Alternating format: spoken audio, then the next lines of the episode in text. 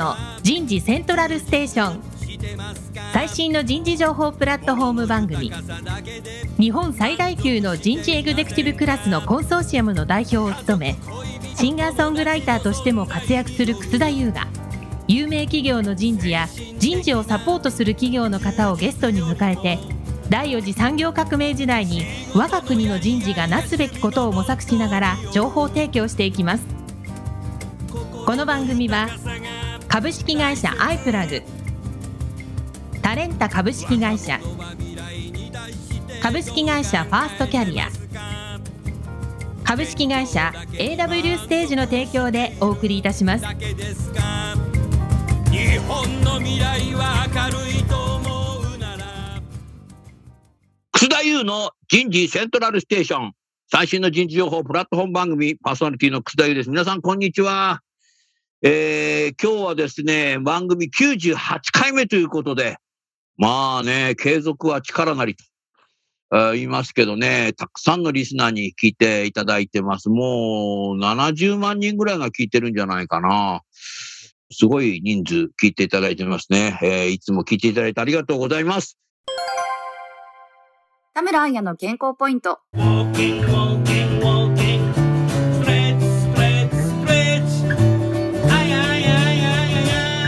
体の歪みを作る骨盤。骨盤は体の土台となり、上半身と下半身をつなぐ重要な役割を担っています。背骨と股関節をつなぎ全身を支え、連動して体を動かします。普段から足を組んだり、片方にばかり重心を乗せて立ったり、座っている時間が長い、姿勢の悪さなどで骨盤は歪みやズレが生じます。骨盤が歪めば背骨が歪み、全身の歪みにつながります。肩や腰、足など様々な部位に負担がかかり、不調が現れます。まずは姿勢を正すことや、左右差をなくすためにバランスよく体を使いましょう。体の歪みを作る骨盤。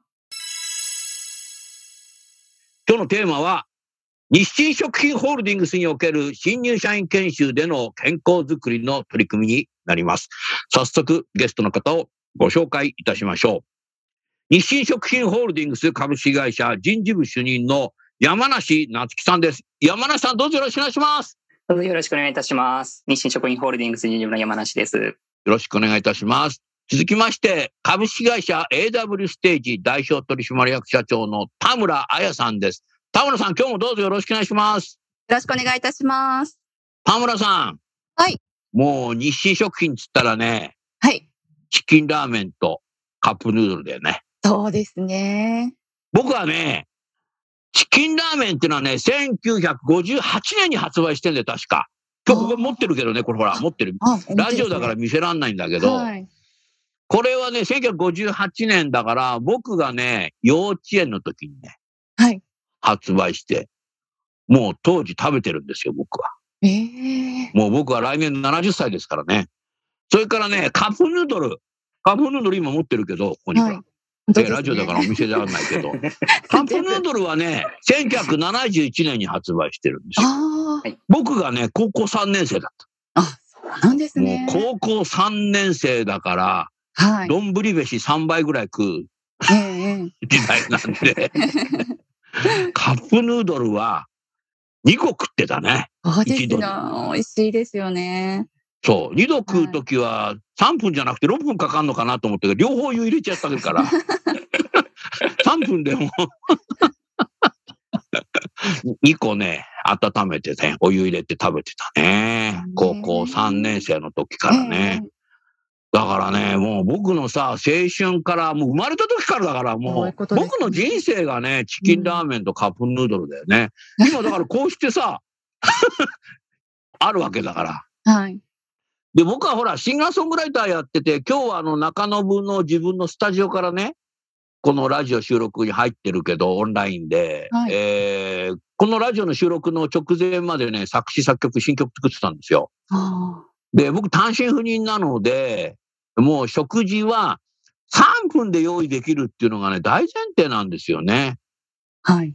うん。だからそれ以上作ってる時間がないんですよ。作詞作曲してるから。ええすごい集中したいので。はい。だからね、本当にね、日清さんにはね、僕はお世話になってるよね。お湯は常にさ、もう沸いてるので、でね本当入れて、うん、すぐ待てば食べれると。食べれますもんね。そう。本当に。美味しい。それ以外に。ね、やっぱりね、もうね、青春の頃からやってるけどね、このね、きつねどん兵衛。ああ。はい。きつねどん兵衛はね、僕大好きで、ええ。これね、きつねどん兵衛の揚げは出しちゃって、ほう。はい。何かっていうと、きつねどん兵衛にレトルトのね、カレーかけてね、カレーうどんにして食べるの。へえ。山梨さん新しいだろ、これ。ちょっと斬新ですね。僕はもう若い時から20代の頃からやってるからね、それ。あそんな召し上がり方をされてたんですね。カレーうどん食う時に、はい。きつねどん兵衛を買って、レトルトのカレーはいろんなとこから出てるので、はい。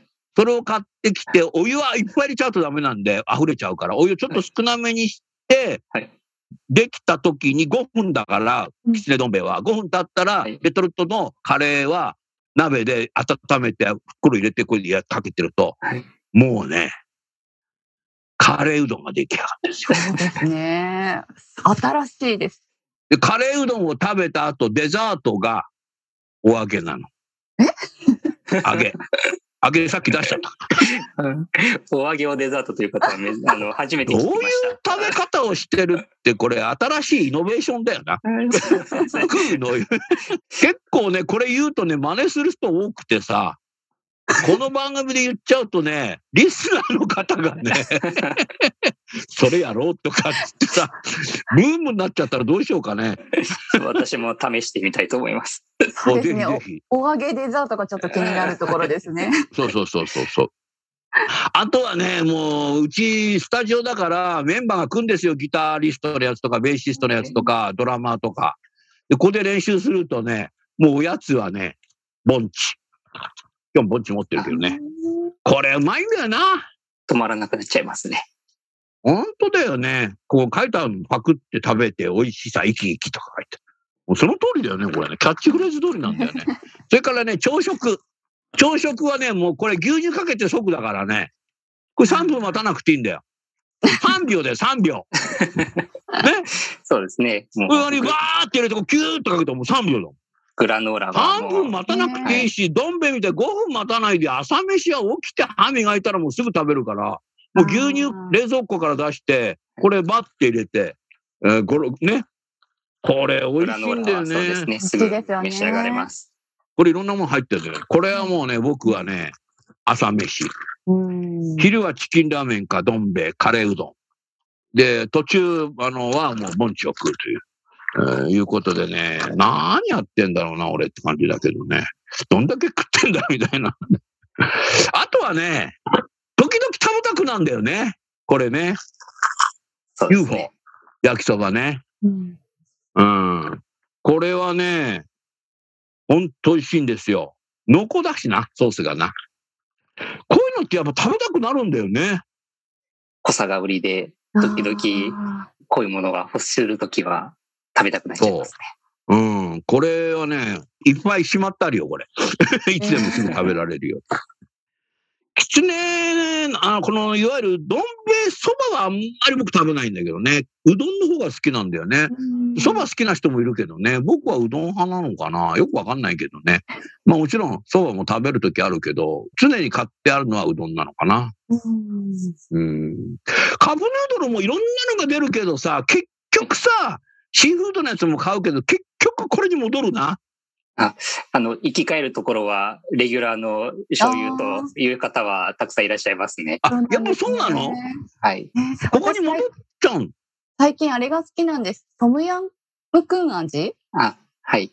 え、そんなのあんの？あるんですよ。あれが。あれが結構ハマってしまいまあし、て。トムヤ癖になるムクンは味。ね、それ癖になるもんそなう。なんですよ。すっごい美味しいです。美味しいの？はい。女性で好きな方、たくさんいらっしゃいます。女性はトムヤン好きだもんな、タイ料理な。そうなんです。辛いの好きだよね辛いの。が。うんああ。うん。僕は人間が甘いからね、辛いのはダメかな。何言ってんだ。あ、ちょっとそれ、トムヤンの顔。うん。近くにセブンあるし、ファミマもあるし、ローソンもあるんで、もうここね、中延はね、もうコンビニがね、いっぱいあるんですよ。東急スターもあるし、OK ストアもあるし。必ずあるな。買わないとダメだね。さあ、今日は日清さんの商品の紹介の番組じゃなかった。えーので、このぐらいにして終わりますけども、今日のテーマ、日清食品ホールディングスにおける新入社員研修での健康づくりの取り組みということで、田村さん、あの、新入社員研修では何をあなたはお世話になったんですか？簡単にお話しください。はい。あの、4月の新入社員研修の中で、セルフケアプログラムという健康づくりのための講座を1時間実施させていただきました。いいね、セルフケアね。新入社員もやっぱりセルフケアで健康づくりしていかないとそうですね。ダメだよね。はい特に柔軟に働けるようになったから、家で働いたりすることもやり出すと結構運動不足になると思うので、はい。うん、やっぱり柔軟に自分で健康づくりをするっていうことと、うん柔軟にセルフケアっていうのはものすごくいいなと思ったな。そうですね。へー社会人としての健康管理って非常に重要ですし、まあ、その、その最初のステップ。ね。で、あとは、やっぱりそういって体を少し動かしたりすることで、集中力も上がったりですね。その生産性のそれはあるな向上に、はい、つながりますので、そういった意味でも、はい、何、分ぐらいやったんですか？今回1時間の ?1 時間やったの、講座となります。じゃあ少し講義もして、はい。ええどんな内容の講義をしたの？そうですね。あのーまずはですね、今回ですね、そのセルフケアプログラムということで、うんなんでそのセルフケアが重要か、体を動かしたり、ご自身でケアすることが大事かっていうその重要性についてうんお話をさせていただきました。で、あとは、どうしてもそのリモートワークだったりデスクワークお仕事中心の方だと、座りっぱなしの時間、座ってる時間が非常に長くなって、それこそ、そうだね。はい。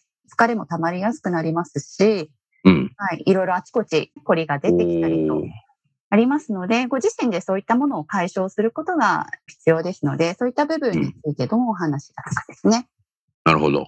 はいそ。れと、こう、体を動かしたんだ。ストレッチやったんだそう。なんです。それも仕事の合間にできるようなエクササイズというのをご紹介させていただきまして、一緒にそれがいいね。椅子に座ったまま、ちょっとこう、できるとか、はいオンラインミーティング、オンライン商材の合間にやるとか。そうですね。それははい重要だよね。うん。会社でもできるかもしれないね。あそうですね。うん、なるほど。オンラインでやったの？会場でやったの？あ、オンラインで。オンラインでやったんだはい。じゃあ皆さん真面目に聞いてくれて、はい皆さん家でこう動かしたんだ。そうですね。はい。そうするとさ、もう新入社員だとさ、なんかお母さんも一緒に入ってきちゃったりするんじゃないの？特にそういう方はいらっしゃらなかったんですけど、ああはい。皆さんすごい一生懸命体を動かしてました。うん。多分、親御さんも横でやってたかもしれないし、親御さんもさ、日清食品のうちの息子、娘入ったけど、こんな新入社員の研修で、健康づくりとかね、運動とかやって、いい会社に入ったね、あなたとかっつって、これ、研修終わった後なんか、親子で会話があったんじゃないかな。まあ、そんなとこからワークエンゲージメント、エンゲージメント高まる可能性っていうのが、今の時代あるんじゃないかなって、そんなふうに思いましたね。ねじゃあ、具体的にはね、あの、山梨さんに話を聞きたいなと思います。はい。山梨さん、今日どうぞよろしくお願いします。はい、どうぞよろしくお願いいたします。山梨さん、その日清食品さんは入社式はホールディングスでやるんだよね、確かね。そうですね。はい。グループ会社も含めて合同で実施をしております。グループ会社代表的な企業を少しさ、教えてくださいよ。あ、そうですね。えっ、と、明星食品ですとか、明星、はい明星のラーメンも食べます。はい。じゃあチャルメラもよろしくお願いいたします。はい。他は？あと、日清シスコですね。グラノーラ。シスコはもう大好きです。はい 朝飯ですよね、朝飯。はい。はい。うん。それから？あと、日清ヨーク。乳酸菌ヨークねとかを、はい、作っていると知っ。てます、知ってます。はい。あとは僕の好きな、ボンチボンチとと、小池屋さんですね。あ小池屋のね、ポテトチップがうまいんですよ。はい。ねえ。食うね。食べちゃいポますね。テトチップ。食べちゃうんだよね。あれ、はいテレビ見てるとさ、はいなんか、袋空になっちゃうんだよね。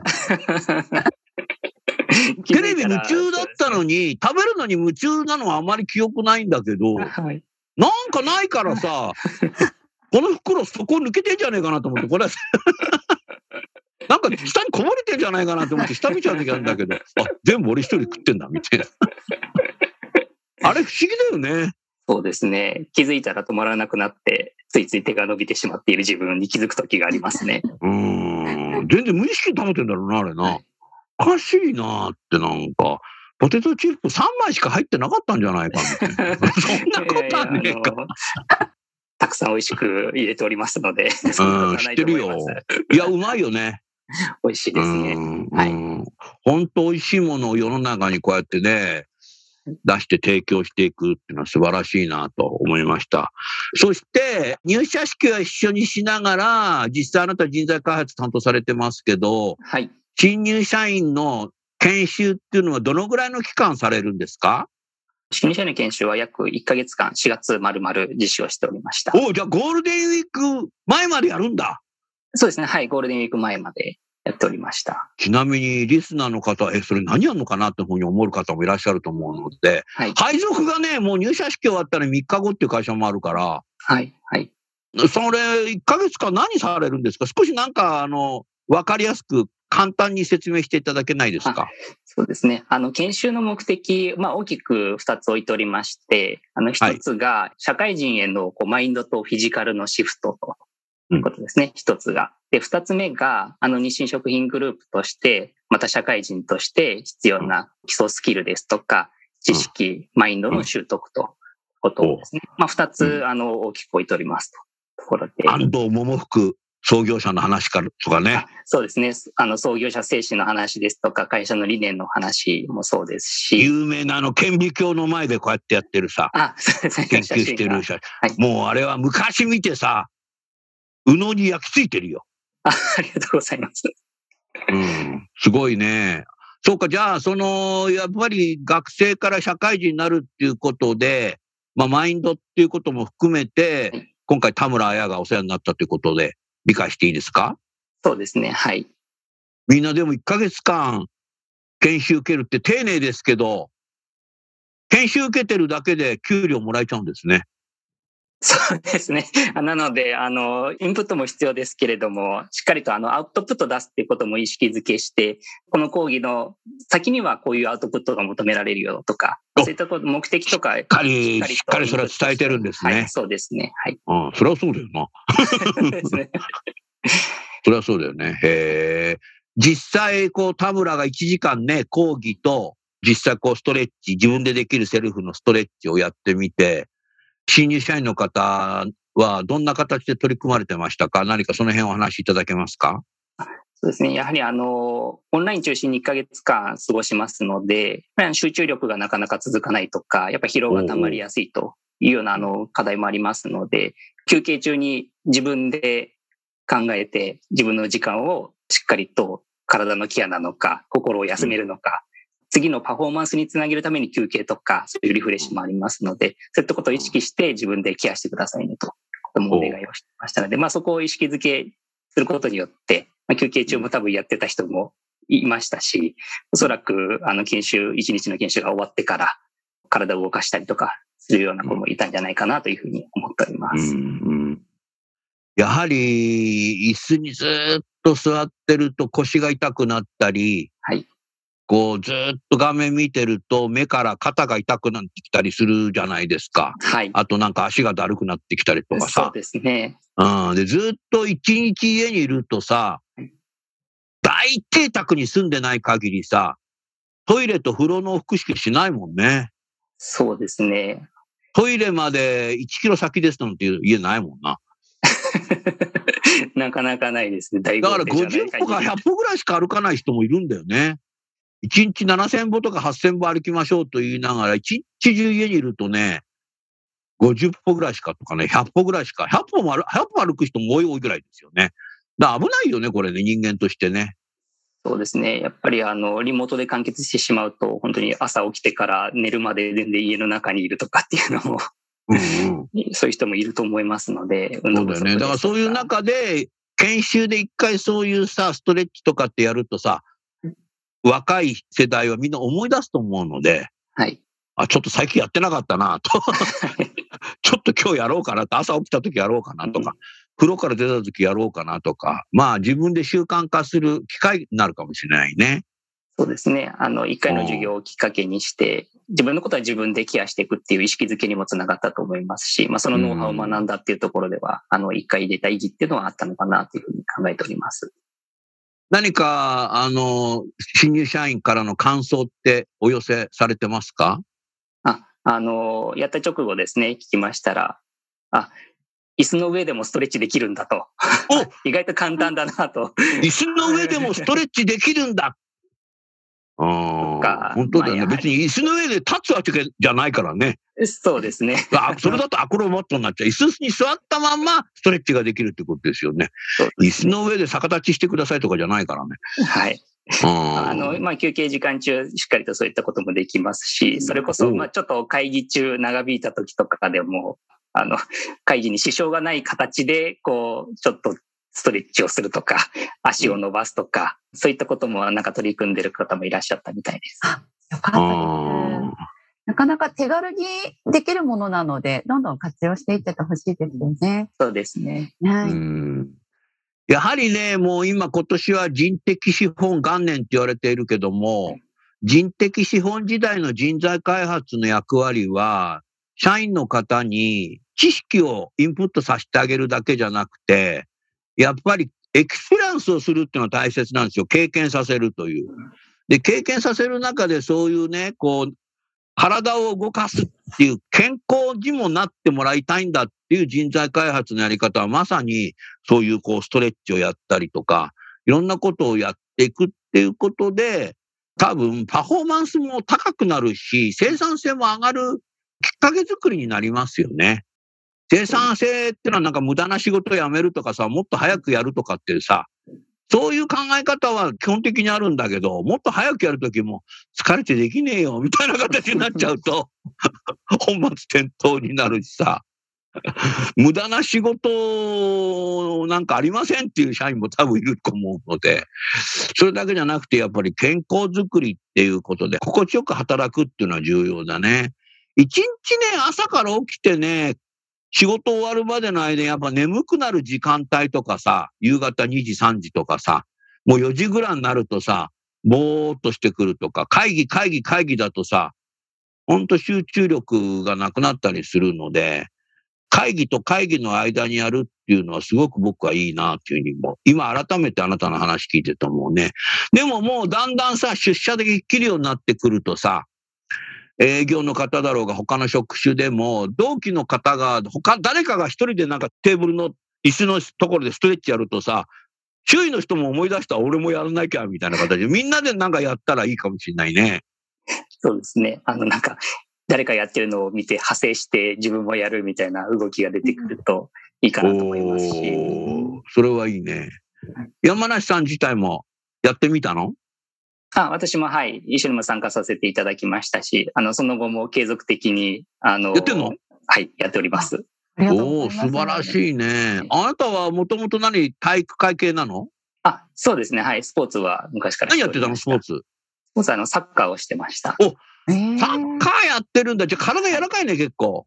あいや、でももう、あの、長らくちょっと定期的な運動もできなくなってしまいまして、体がその硬い年齢とともに硬くなってきてるというような状況です。サッカーやってたっていうことは年齢とともにっていうことは、もうなんていうかさ、この自分でセルフストレッチやることの意義っていうのはすごくわかってるよな。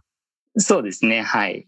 ああ、それはいいね。ええやっぱり怪我とかにもつながってしまうので、その柔軟ってすごく大事ですよね。特にスポーツやってらっしゃると。はい。そうですね。はいあの、怪我の予防にもなりますし、ねうんまあ、しっかりと疲労回復とか、はい。はい。はい、にもつながってくると思いますので、非常にあのうんストレッチとか効果的かなというふうに思ってます。うん新入社員はもう今配属されて、いろんな職場で頑張ってると思うんだけど、また新入社員が集まることってあるんですか、あ、そうですね。はい。2年目の研修ですとか3年目の研修も、あの、階層別に準備しておりますので、ええまあ、そういった2ところで。年目はちなみに何をするんですか？2年目に関しては、まあ、あの、キャリアの振り返りとか、まあ、経験の棚卸しといったところで、まあ、これまで、あの、入社してから1年、2年経ったタイミングで、こう自分の成功体験とか失敗体験とかも含めてですけれども、どんなキャリア経験をしたのかとのを振り返りつつ、こうありたい姿を描いていきましょうというようなプログラムを実施しております。いいですね。丁寧だね。3年目は？あ3年目もあの似たようなところにはなるんですけれども、あのキャリアの振り返りは行いつつも、まあ、プラススキルよりですね、タイムマネジメントですとか、まあ、時にはプレゼンテーションのような、まあ、あのスキルも組み合わせながら、あの実施をしているというような形です。なるほど。これね、僕はね、自分でね、思想があるんですよ。その思想通りになってるなと思ったのね。山梨さん。新入社員の時っていうのは全て新入社員研修で習うことって絶対主義なんですよ。何かっていうと、初めての経験だから。うん。そうですね。2年目は振り返りっていうことなんで、この1年間仕事やってきた中でちゃんとできてたかっていう振り返りは相対になるんだよな。はい、はい、はい。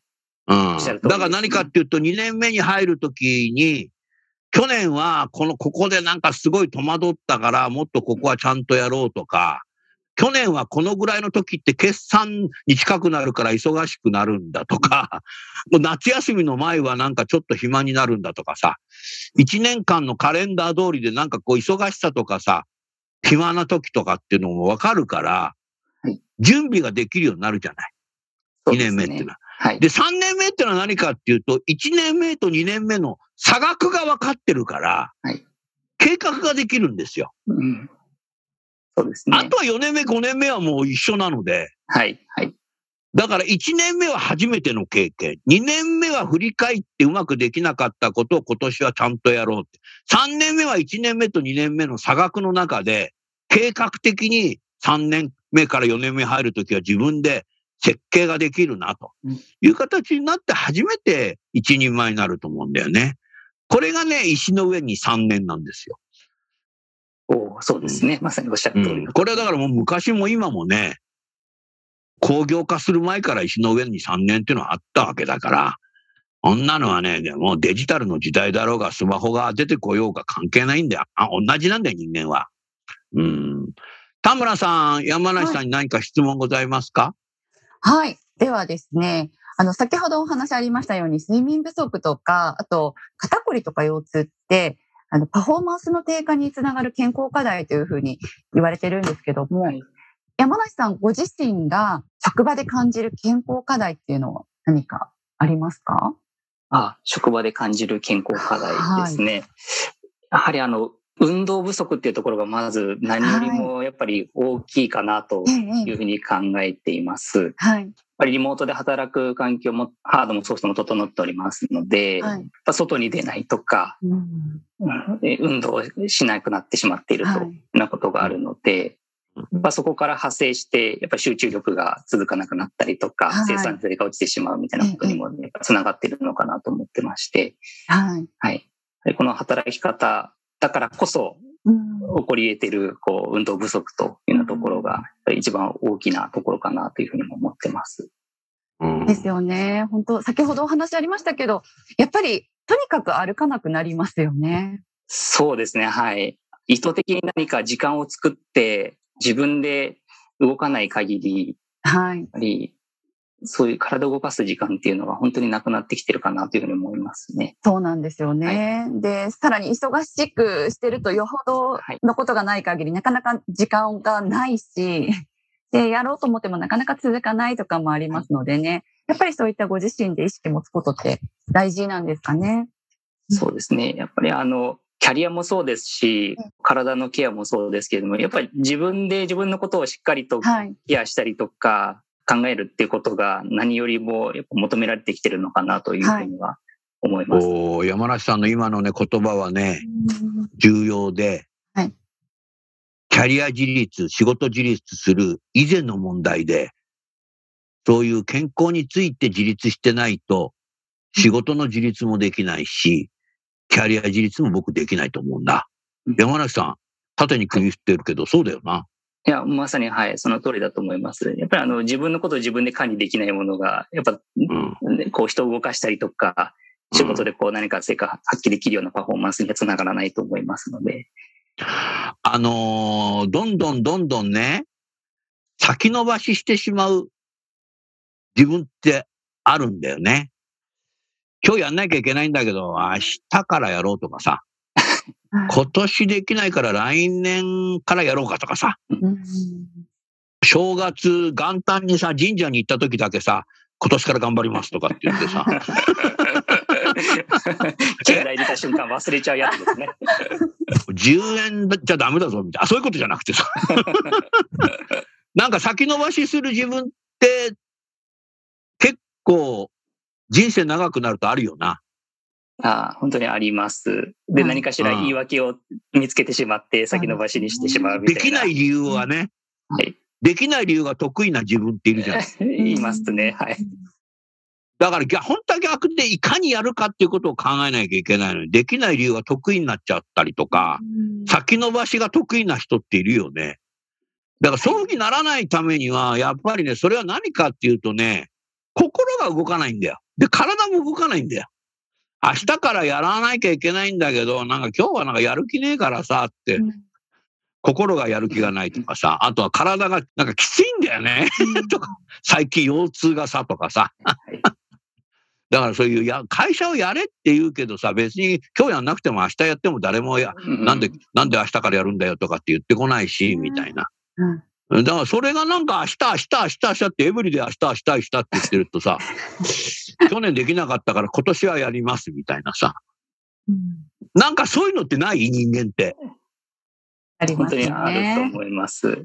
実はね、生産性ってね、そういうところからね、なるんだよ。うん、だから一般的に生産性じゃなくて、やっぱりね、健康な心と体を作るっていうところがちゃんとしてるとね、みんなやるんですよ。はいだからね、手張りの手だよ、それは。一郎も大谷翔平も毎日素振りやってんだよ。そうでしょ？そうですよね。一郎もさ、大谷翔平もさうん、なんか今日はきついから素振りやめたとかってうん言わないよね。ねもうなんかバッターで次出るときさ、もう前のバッターがやってるとき一緒に振ってんじゃん、こうやってはい。他の外国人ってやらないけどさ、一郎と大谷は必ずもう出てきてやってるもんね。ね俺はさ、なんか今日だるいからさ、ベンチに座っててさ、打つときに出てけばいいかっていう大谷とか、一郎って見たことないもんな。見たことないですね。はい打席のその一瞬にかける事前の準備っていうのが、本当になんか素晴らしいなと思いますよね。はいそうだよね。見えない努力。見えない努力。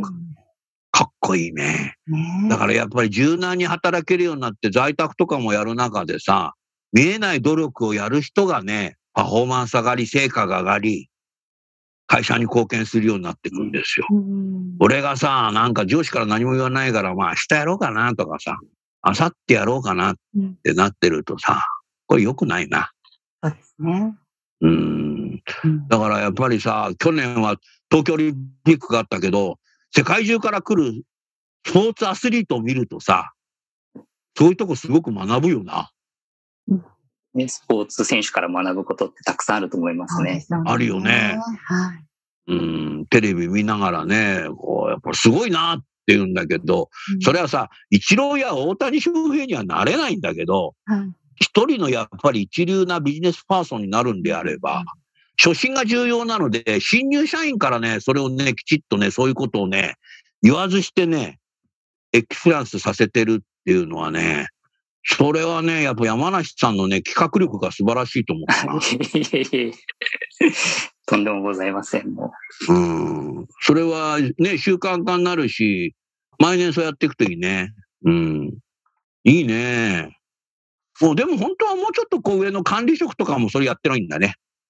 うそうですね。はい。あの、ちょっとまずは導入というところで新入社員に実施をしましたけれども、うん管理職層ですとか、そういったところの層に対しても、ぜひなんか取り入れていけるといいんじゃないかなというふうには思ってます。まあ、それが全社的な取り組みに広がっていくと、はい。より効果が多分、体育会系の部活やサークルにいた人はストレッチが効くっていうこと自体分かってると思うんだけど、はい。はい。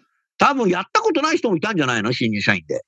あ、そうですね。文化系の子たちもたくさん当然おりますので。いるますからね。はい。そうするとね、そういう人たちは意外とこれみんなでさ、新入社員研修でさ、みんなやってるから俺もやるぞ、私もやるぞ、みたいなやった。あ、結構効くな。はい。自分でストレッチってできるんだと。誰かにやってもらわなくていいんだと。っていうことが発見するわけですよね。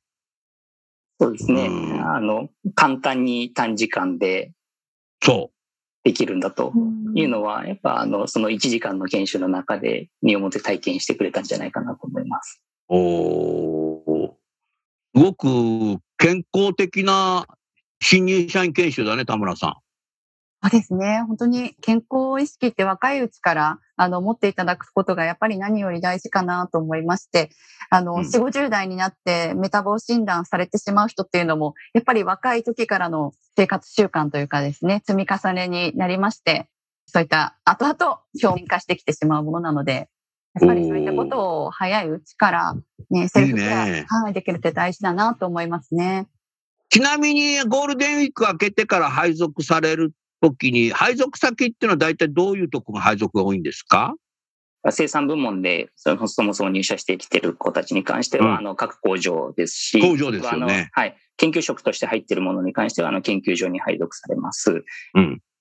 研究職とか工場にいる人たちっていうのは、なかなか動かない仕事の仕方もあるかもしれないね。研究職が意外と動かないかもしれないね。そうかもしれないですね。で、自動車通勤になる可能性が多いでしょ？あそうですね。人によっては、自動車通勤だと歩かないんだよね。電車通勤と違って。はい。椅子に座ったまま動くから。はい。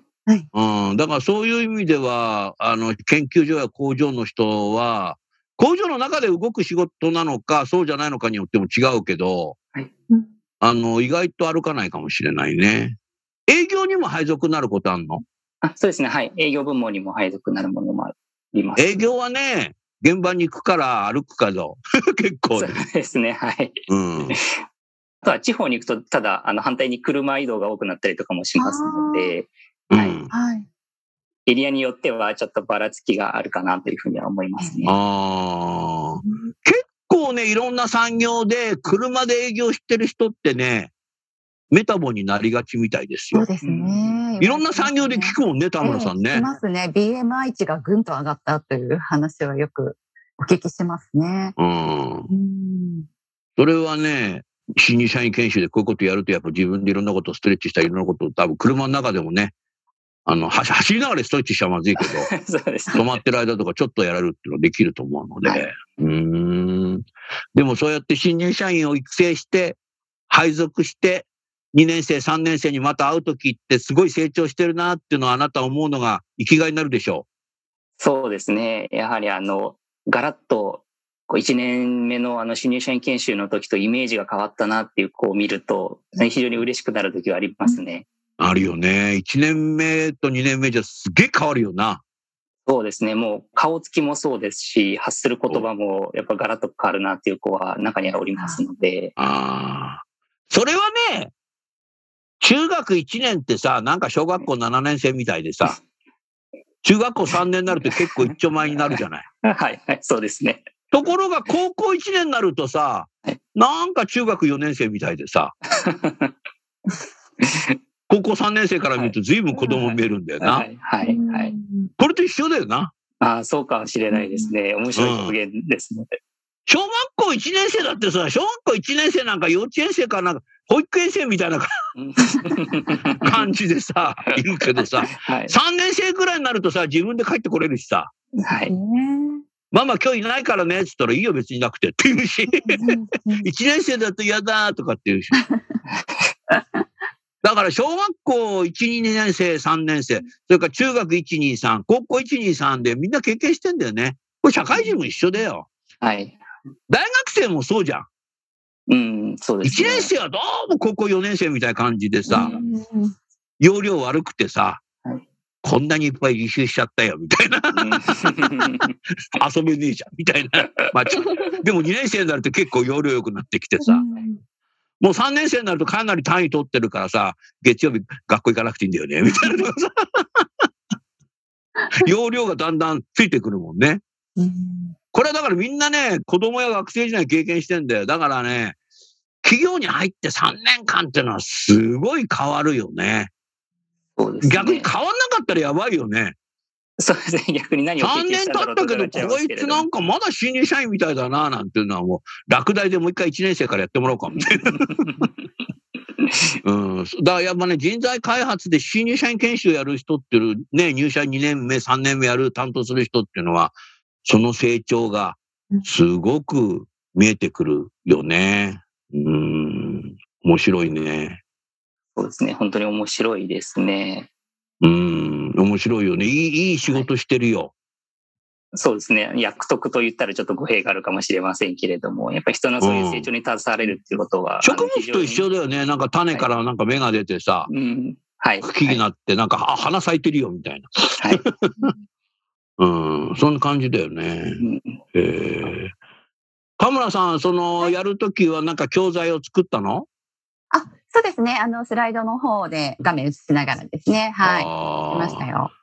もう今のさ、新入社員はもう学生時代がオンラインの授業になってるから、オンラインでそういうね、投影して家で学習するのと慣れてるよね。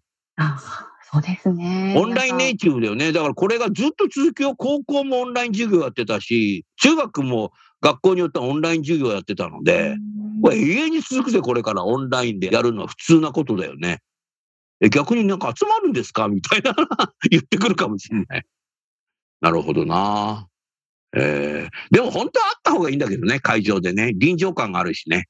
そうですね。やっぱりあって、まあそれこそ誰かがこんなことで注意されてるとか、そのやっぱ間接的に学習するみたいな効果もありますし、まあネットワーク作るにはやっぱり一番あって、話をしてっていうのが、うんまあそういった体験が一番ネットワーク作るのには手っ取り早いかなというふうに思いますね。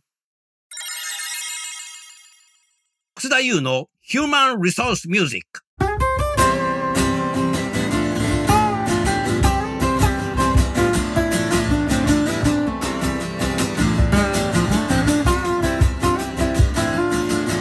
今日の曲は、就業意欲促進の歌。就業意欲促進の歌。これは、厚生労働省が出している労働白書の中から歌詞を作ってみた曲です。私のセカンドアルバム、残業イルミネーションの中からお聴きください。就業意欲促進の歌。One, two, three, one, two, three, one.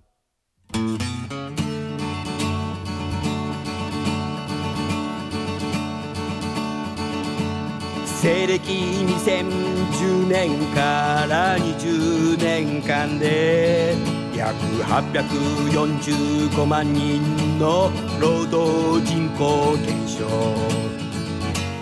女性若者高齢者障害者がみんなで参加する社会を目指そうじゃないか。若者の諸君働いていますか？部屋でゴロゴロ。していませんか？部屋でゴロゴロ。していると腹が減りお腹までゴロゴロしてきます。女性の皆さん働いていますか？育てをしながら働いている人もいるでしょう。旦那さんは育児休暇取れますか？それなら仕事できますか？60歳を過ぎた高齢者の皆さん働いていますか？生き生きと長生きしていくならば若者と一緒に働こうじゃないか。障害者の皆さん仕事ありますか？働いていますか？2%雇用。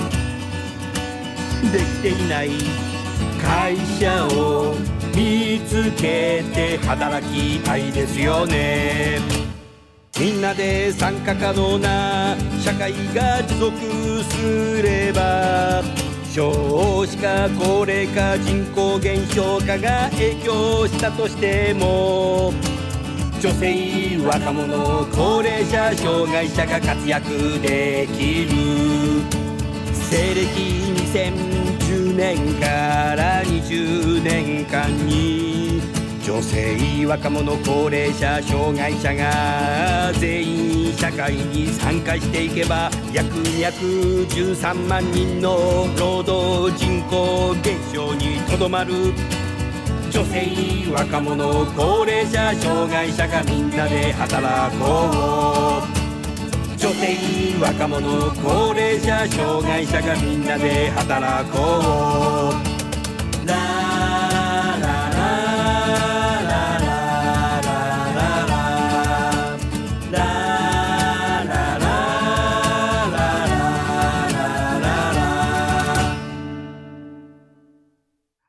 それじゃあ、あのリスナーの皆様に何かメッセージを添えて終わりたいと思います。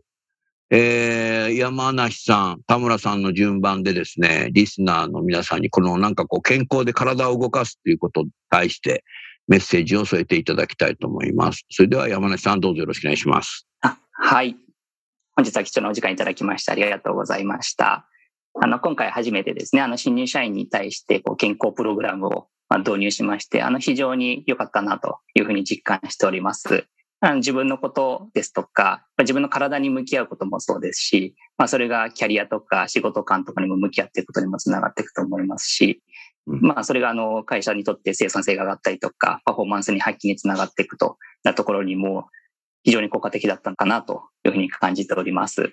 まあ、これはあの全社的にもぜひ波及させながら、あの会社全体がこう生き生きと人が働いていけるような会社にしていけたらいいかなというふうにも私自身として考えております。本日はありがとうございました。どうもありがとうございます。それでは田村さんお願いいたします。はい。え本日はありがとうございました。え若いうちから、えー心身の健康に関して意識づけをしていくことは非常に重要ですので、えー当社ではそういった健康意識の向上でしたり、ヘルスリテラシー向上のための研修、講座、セミナーなどを行っておりますので、今後、研修企画の際にぜひご活用いただければと思います。本日はありがとうございました。ありがとうございます。それでは最後にゲストの方をご紹介して番組を終わりましょう。日清食品ホールディングスの山梨さん、AW ステージの田村さん、今日はどうもありがとうございました。ありがとうございました。た。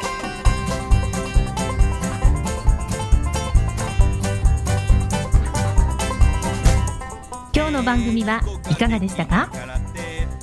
楠田優のサードアルバムの中から「輝け飛び出せグローバル人材」とともにお別れです。この番組は企業から学生に直接オファーを送ることができる新卒向けダイレクトリクルーティングサービスを提供する株式会社アイプラグ。ワークハッピーな世の中を作るをミッションとし世界の HR テクノロジーを日本市場に展開するタレンタ株式会社。若きリーダーたちの可能性を引き出し企業と社会の成長に還元する株式会社ファーストキャリア。職場でできるストレッチと質の高いウォーキングを提供する健康経営サポート企業の株式会社 AW ステージの提供でお送りいたしました。それでは次回もお楽しみに届けてゆこう